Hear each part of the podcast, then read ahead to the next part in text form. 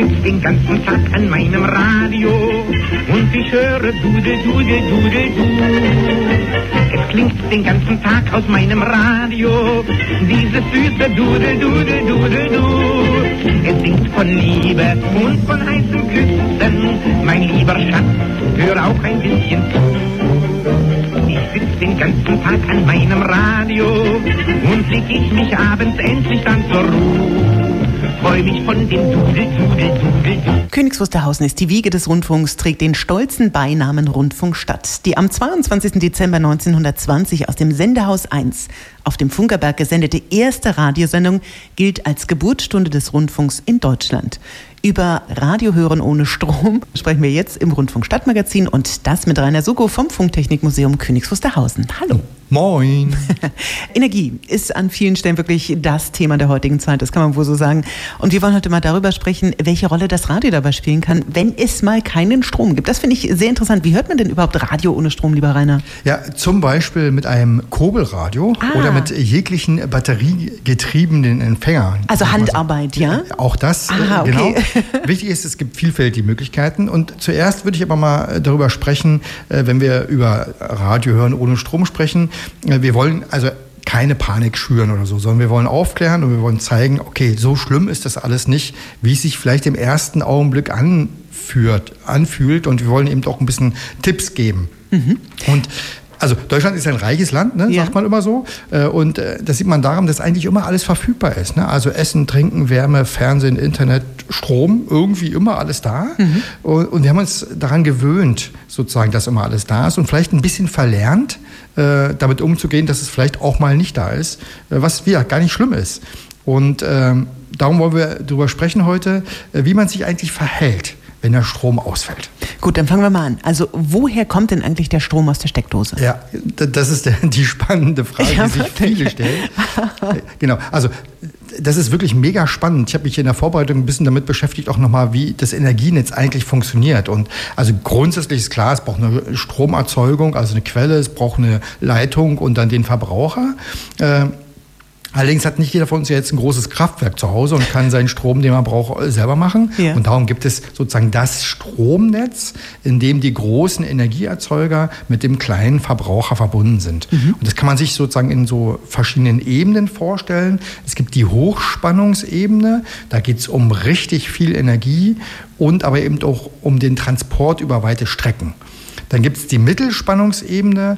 Da sind so einzelne Orte oder größere Betriebe zusammengeschlossen. Und dann gibt es die Niederspannungsebene. Da sind letztendlich wir als Endverbraucher miteinander verknüpft. Und das Spannende ist, diese drei Ebenen sind eben über Umspannwerke miteinander verbunden, also die mhm. hängen alle miteinander zusammen und in allen Ebenen kann Strom eingespeist werden und entnommen werden. Also da so funktioniert nicht zum Beispiel auch das Thema Balkonkraftwerk, war ja auch schon mal öfter jetzt äh, ja. äh, in den überall zu hören. Äh, darum kann ich eben in meiner kleinen äh, sozusagen Niederspannungsebene ne, kann ich Energie einspeisen und unterstützt damit das Atomkraftwerk. Also das ist quasi. Ja okay. und, und wie kommt es dann eigentlich zum Stromausfall? Also Wichtig ist erstmal, es kann immer was kaputt gehen. Ne? Also kann der Bagger mal in irgendein Kabel fallen, das passiert schon mal. Oder eben auch der Trafo im Umspannwerk, der altert eben und kann ausfallen. Und wichtig ist aber auch, dass das Netz im Gleichgewicht zu halten, ist eine unglaublich komplizierte Angelegenheit, weil es muss immer in etwa so viel Energie erzeugt werden, wie auch Energie verbraucht wird. Die kann nicht irgendwo, ne, es gibt nicht irgendwie einen Überlauf oder sowas. Mhm. Und darum verbindet man auch die verschiedensten Stromnetze. Darum ist zum Beispiel in Europa sind alle Netze miteinander verbunden, um eben solche Schwankungen ausgleichen zu können.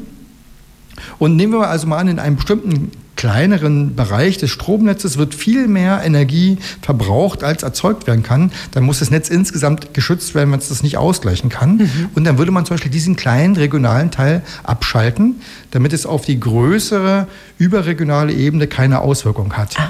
Und äh, das ist sozusagen Netzschutz. Da ist erstmal nichts kaputt, sondern da wird einfach nur, damit eben die anderen Bereiche nicht mitgezogen werden, sozusagen, wird zum Beispiel ein kleinerer, eine kleinere Region ausgeschaltet. Aha. Und was hat das jetzt mit Radiohören zu tun? Ja, äh, also erstmal, man braucht natürlich auch äh, zum Senden von Radio Energie. Ja. Und das Schöne ist, man kann da, wenn man das weiß, mit dem Radio einschätzen, was eigentlich los ist. Also nehmen wir an, der Strom fällt aus. Ne?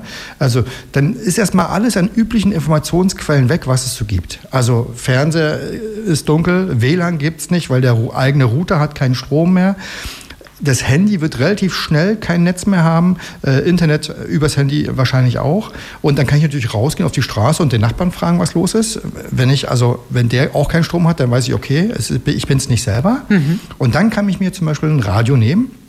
Und nehmen wir an, ich wohne in Cablo ja, und habe einen Batterieempfänger und kann Radio SKW hören in dem Augenblick. Dann weiß ich, okay, also in Kühlsusterhausen scheint das noch alles in Ordnung zu sein, weil das Programm läuft ganz normal weiter. Mhm äh, in KW ist noch, also in der, in der Stadt, in Wildau ist das Studio noch an, der Sender sendet, ist zumindest erstmal keine größere mhm. äh, Fläche betroffen. Wenn ich aber zum Beispiel Radio SKW gar nicht mehr hören kann, dann kann ich ja zum Beispiel versuchen, einen Berliner Sender zu hören.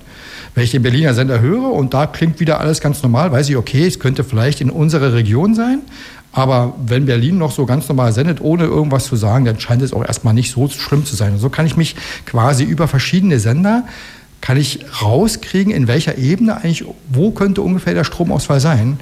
Und ich glaube, das ist das, was die Menschen am allermeisten brauchen, ist Information, was passiert hier eigentlich. Ja. Und da kann eben das Radio helfen, äh, sozusagen einzuschätzen, äh, was eigentlich los ist. Unter Bedingung natürlich, das Radio muss funktionieren. Ne? Also, Schon A das, und O. Genau, okay. Genau, das, äh, genau. Okay, und worauf es bei einem Radio für den Stromausfall wirklich ankommt, darüber gleich mehr hier im Rundfunk Stadtmagazin zusammen mit Rainer Sucko um 10.37 Uhr, Freitagvormittag. Hier ist Radio SKW. Ich bin Susanne Trotzki und das ist das Rundfunk Stadtmagazin mit Rainer Suko. Moin. Ich wollte jetzt nicht stören. Ja. Also bleiben wir ein bisschen beim Thema hier. Wir haben nämlich darüber gesprochen, wie man Radio, äh, ja sozusagen, wie man eine ganz wichtige Informationsquelle da drin sehen kann, um, wie man Entscheidungen treffen kann natürlich und Einschätzungen, wenn der Strom mal ausgefallen sollte, vorausgesetzt man hat natürlich ein eigenes Radio. Äh, worauf kommt es denn beim Radio überhaupt so für den Fall der Fälle, also im Notfall auch an? Also das Wichtigste ist eigentlich, es muss unabhängig vom 32 Volt Stromnetz zu betreiben sein. Ja? Mhm. Also das ist das Allerwichtigste. Batterie, Akku, es gibt verschiedenste Stromquellen erstmal Standardbatterien. Ganz viele kennen es für uns, so Weltempfänger oder kleine Radios, die man noch im, im, Keller stehen hat oder so. Da lohnt es sich, die mal rauszuholen, mal zu gucken, Batterien rein, funktioniert das Ding. Dann ist das Wichtigste eigentlich schon erstmal äh, sozusagen äh, geschafft. Mhm. Dann gibt es auch noch andere Stromquellen. Manche, also modernere äh, äh, Notfallradios, sage ich mal, haben eingebaute Akkus die man eben äh, im Vorfeld laden kann, die man auch dann wieder entladen kann, zum mhm. Beispiel, um andere Dinge damit zu betreiben. Äh, manchmal haben diese Radios oder oft haben diese eine kleine Solarzelle verbaut, äh, dass auch darüber Strom erzeugt werden kann. Und natürlich ähm, so ein richtiges Notfallradio hat eben eine Kurbel. Da ist wirklich, da kann man dran drehen, da kurbelt man vier, fünf Minuten und kann dann ungefähr, ich sag mal, zehn Minuten Radio hören. So ungefähr ist das Verhältnis. Und das ist dann wirklich also dann ist man wirklich gewappnet für alles. Wichtig ist, äh, das Gerät sollte möglichst robust sein, ne? sollte nicht so ein kleines, äh, dünnes äh, Kunststoffärmchen als Kurbel haben oder so, sondern so ein bisschen robust und wichtig ist, es muss einfach zu bedienen sein, weil im Notfall habe ich keine Zeit oder keine Lust, mir eine Bedienungseinleitung aus dem Internet runterzuladen. Auf Japanisch. Genau, sondern es macht eben Sinn, so aber das Allerwichtigste ist Batterie- oder Akkubetrieben, damit ja. ich ohne 230 Volt ähm, arbeiten kann. Aber wenn sich jetzt ein Hörer ein Radio für den Notfall beschaffen will, also ich meine, A, wo kriegt man das? Und äh, was hast du denn für einen Tipp? Also was kannst du empfehlen? Also spannend übrigens ist, mittlerweile gibt es die wieder überall. Ach komm. Ja, nee. es ist auch, es ist also gekommen, Das werde ich heute testen. Auf das Thema bin ich, auf das Thema bin ich ja tatsächlich gekommen, weil auf der IFA neue Geräte vorgestellt wurden, ja. die eben für diese Notfallgeschichten vorbereitet Nein. sind. Ja, ja, das ist, ist wirklich so. Okay. Und also es gibt wirklich ein ganz breites Angebot, ja. Vielzahl von Empfänger, so sagen wir mal 30, 40 Euro fangen die normalen äh, an. Da kann man eben mit einem Kurbelradio dran ähm, äh, und also ab 100 Euro geht dann die gehobene Klasse los. Im Prinzip reicht für den Empfänger UKW und Mittelwelle, sind die einfachsten. Die besseren können Digitalradio, also DAB Plus äh, empfangen. Äh, äh, oftmals ist noch eine kleine Lampe mit dran. Das finde ich auch ganz spannend, mhm. weil Licht ist ja dann auch durchaus ein Thema. Manchmal wieder eine USB-Schnittstelle dazu. Und echte Empfänger, wie gesagt, haben eine Kurbel. Äh, womit man den internen Akku eben auflädt. Aber das ist eigentlich, also das ist wirklich der, das braucht man, also das ist ein Gimmick dazu, weil wenn ich zwei, drei Stunden Stromausfall habe, dann brauche ich keine Kurbel, weil dann habe ich ja eine Batterie und dann ist eigentlich alles erledigt. Und Wichtig ist nochmal, es ist eben wirklich auch ein Unterschied. Ne? Fällt mal zwei, drei Stunden der Strom aus, ist wie gesagt überhaupt nichts Schlimmes. Äh, also ich persönlich finde es jetzt erstmal nicht schlimm, auch wenn es uns vielleicht aus unserem täglichen Trott rausreißt. Das ist nochmal was anderes, als wenn es vielleicht zwei Tage dauert. Aber mhm. das halte ich auch für, also ich persönlich äh, lehne mich da aus dem Fenster und sage, das halte ich für ausgeschlossen. Also mhm. das wird nicht passieren. Ich denke, dass, dass also das Stromnetz ausreichend robust ist. Und Genau. Und wichtig ist übrigens äh, zwei Sachen nochmal. Erstens wieder wichtig, testen vorher ne? und mhm. probieren. Und das Autoradio mhm. hat auch einen ziemlich großen Akku. Ah. Ja, nämlich den Akku im Auto. Das okay. heißt, das Autoradio ist auch eine gute Empfehlung. Gut, nun ist das Radio also auch Informationsmedium, das haben wir jetzt schon mehrfach irgendwie auch betont. Wie sieht es denn da im Notfall so aus? Also Radiosenden ist viel einfacher als zum Beispiel Fernsehen und mhm. noch, noch viel einfacher als Internet, äh, weil man braucht eigentlich ja nur vier Dinge, in Anführungsstrichen nur. Man braucht ein Studio, wo man das Programm macht, also den Inhalt, den mhm. wir gerade haben. Man braucht einen Sender, um dieses Signal zu nehmen und aufzubereiten. Man braucht eine Antenne und man braucht für alles eine Stromversorgung. Und das ist wirklich eigentlich mit wirklich wenig Aufwand kann man das erstmal grundsätzlich betreiben. Man kann natürlich alles immer noch verbessern, aber das, das, diese Sachen braucht man. Für alles natürlich elektrische Energie. Und man kann davon ausgehen, dass die großen Sendestandorte Notstromversorgung haben. Das heißt, da steht dann am Sender äh, irgendein Generator oder sowas rum und Strom fällt aus und der Generator springt an. Und das Studio selber ist auch relativ einfach für einen Notfall vorzubereiten. Das heißt, man kann so Notfallequipment bereithalten, wo man eben wirklich eine Zeit lang Akkubetrieb machen kann, das ist kein Problem. Die sensibelste Stelle ist eigentlich die Übertragung vom Studio zum Sender, also mhm. zur eigentlichen Antennen, zum Antennenstandort, sage ich mal, weil das ist ganz oft internetbasiert und da reicht irgendein Router, der an irgendeiner Stelle zwischendurch eben nicht gepuffert ist und dann ist die Verbindung weg. Und das, glaube ich, ist das, das, äh, also das ist, ähm, das ist ähm, die größte Herausforderung. Mhm. Und dann eben wichtig, wo kommt eigentlich der Inhalt her? Ja. Ne? Also was kann ich denn überhaupt senden? Weil es müsste ja auch Verbindung geben zu offiziellen Informationsquellen, ja, ne? also so Polizei, Feuerwehr, Katastrophenschutz und so. Genau. genau. So, das ist auch alles, äh, das muss ja auch alles ohne Internet und ohne Handy funktionieren. Aha. Also das ist so die zweite Herausforderung, die glaube ich auch noch äh, da kommt. Aber ich sage mal, radiotechnisch so kann man das schon gut vorbereiten. Dass wir uns darüber unterhalten, finde ich ja wirklich beeindruckend. Nun ist der Funkerberg die Wiege des Rundfunks. Seid ihr denn da vorbereitet? Ja, äh, okay. Äh, ja, also tatsächlich haben wir uns damit beschäftigt. Äh, äh aus Gründen. Wir haben ja, es ist wirklich, ich erzähle es schon ein paar Mal erzählt, wir haben äh, ja immer gedacht, ja, wir haben unseren großen Dieselmotor und den schmeißen wir an und dann machen wir Radio damit. Äh, der Motor macht aber nur 230 Volt Gleichspannung. Damit kann kein modernes Gerät heute was anfangen. Ah, doof. Genau. Aber wir haben eben den großen Vorteil auf dem Funkerberg, dass wir alles, was man zum Senden braucht, vor Ort ganz eng räumlich dicht beieinander hat. Ne? Unsere ja. Antenne steht neben dem Senderhaus, unten drunter der blaue Senderwagen, gleich nebenan quasi unser Studio, alles mit einem Kabel zu versorgen.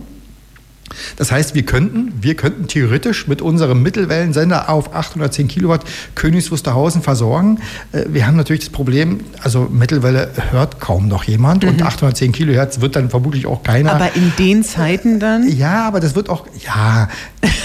das, das, wird vermutlich eher nicht eintreffen. Okay. Aber wenn es wirklich mal okay. sein sollte, dann sind wir bereit. Wir werden es übrigens demnächst auch testen. Wir werden zwei Stunden, glaube ich, äh, Notfallprogramm oder Programm mal machen, wirklich aus dem Akku heraus, ohne jegliche Bedingungen von außen, einfach um es mal zu testen. Yeah. Das werden wir dann hier mal erzählen, wann wir das machen. Vielleicht okay. haben die Leute ja mal Lust, sozusagen zu gucken, ob sie es eigentlich bei sich empfangen können. Das, das ist ja wirklich beeindruckend. Genau. Damit sage ich Dankeschön für dieses tolle Rundfunkstadtmagazin für den Monat September. Vielen, vielen Dank.